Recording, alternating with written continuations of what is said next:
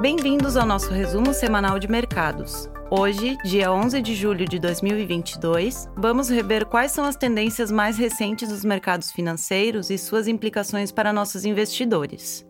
Na Dominion, procuramos estar sempre próximos ao cliente, fornecendo informações a partir de uma perspectiva pouco convencional.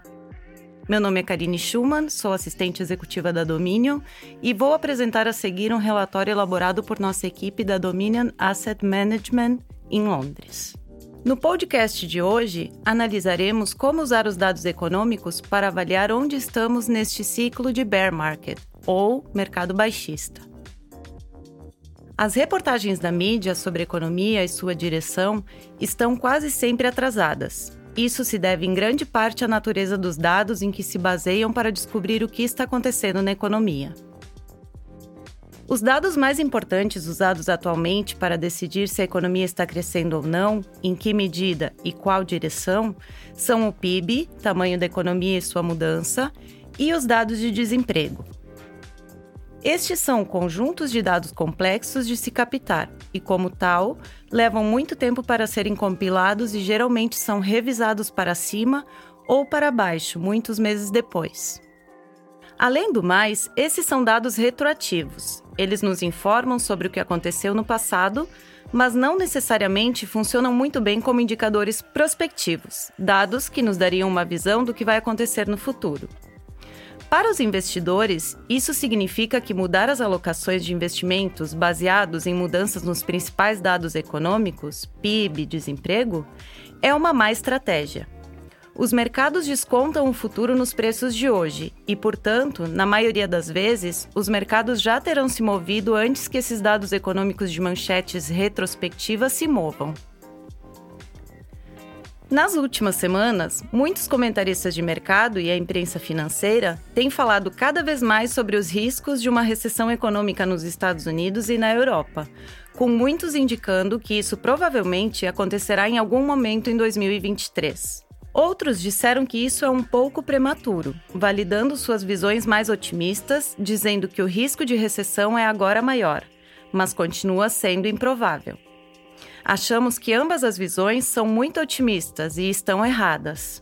Na semana passada, o modelo GDP Now do Federal Reserve Bank de Atlanta, que usa dados econômicos recentes para atualizar em tempo real sua previsão de crescimento trimestral do PIB nos Estados Unidos, previu um crescimento real do PIB ajustado sazonalmente de 2,1% negativo para o segundo trimestre de 2022.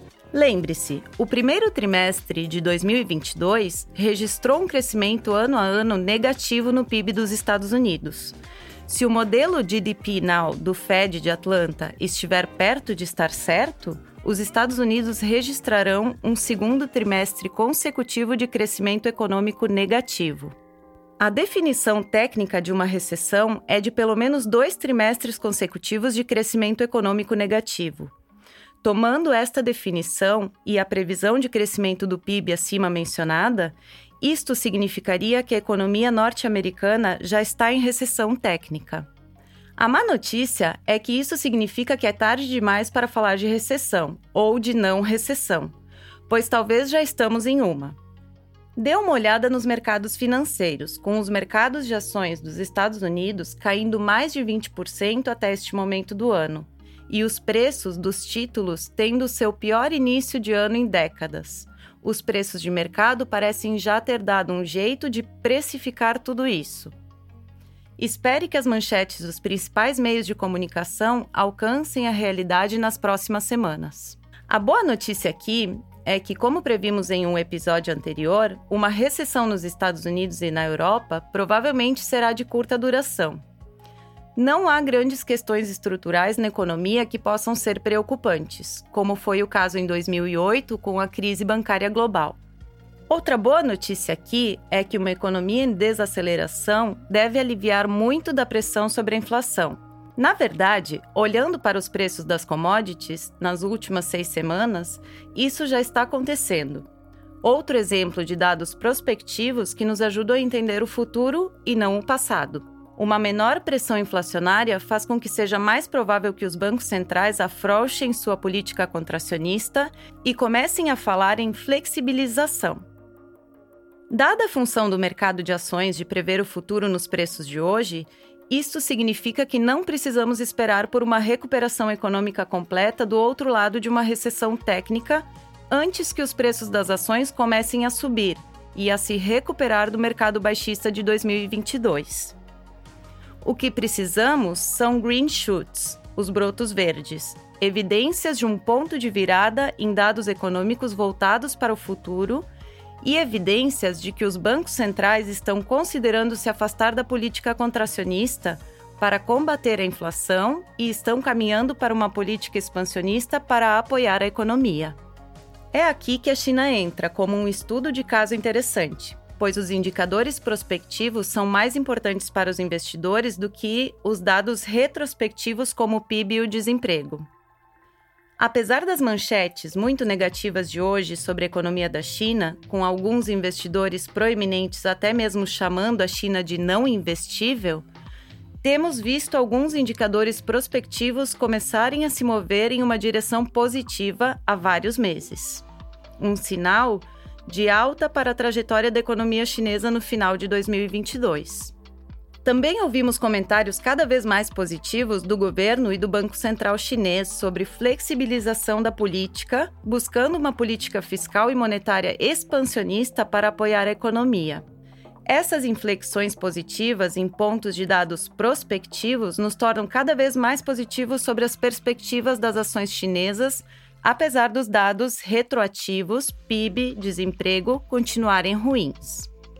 As ações de tecnologia chinesa aumentaram mais de 38% desde maio, validando até certo ponto o que estamos debatendo aqui. Procuraremos características semelhantes nos dados que saem da Europa e dos Estados Unidos para usar como guia e ter uma ideia de quando podemos esperar que seus mercados de ações baixistas mudem para uma recuperação do mercado altista. Ainda não chegamos lá, mas estamos nos aproximando.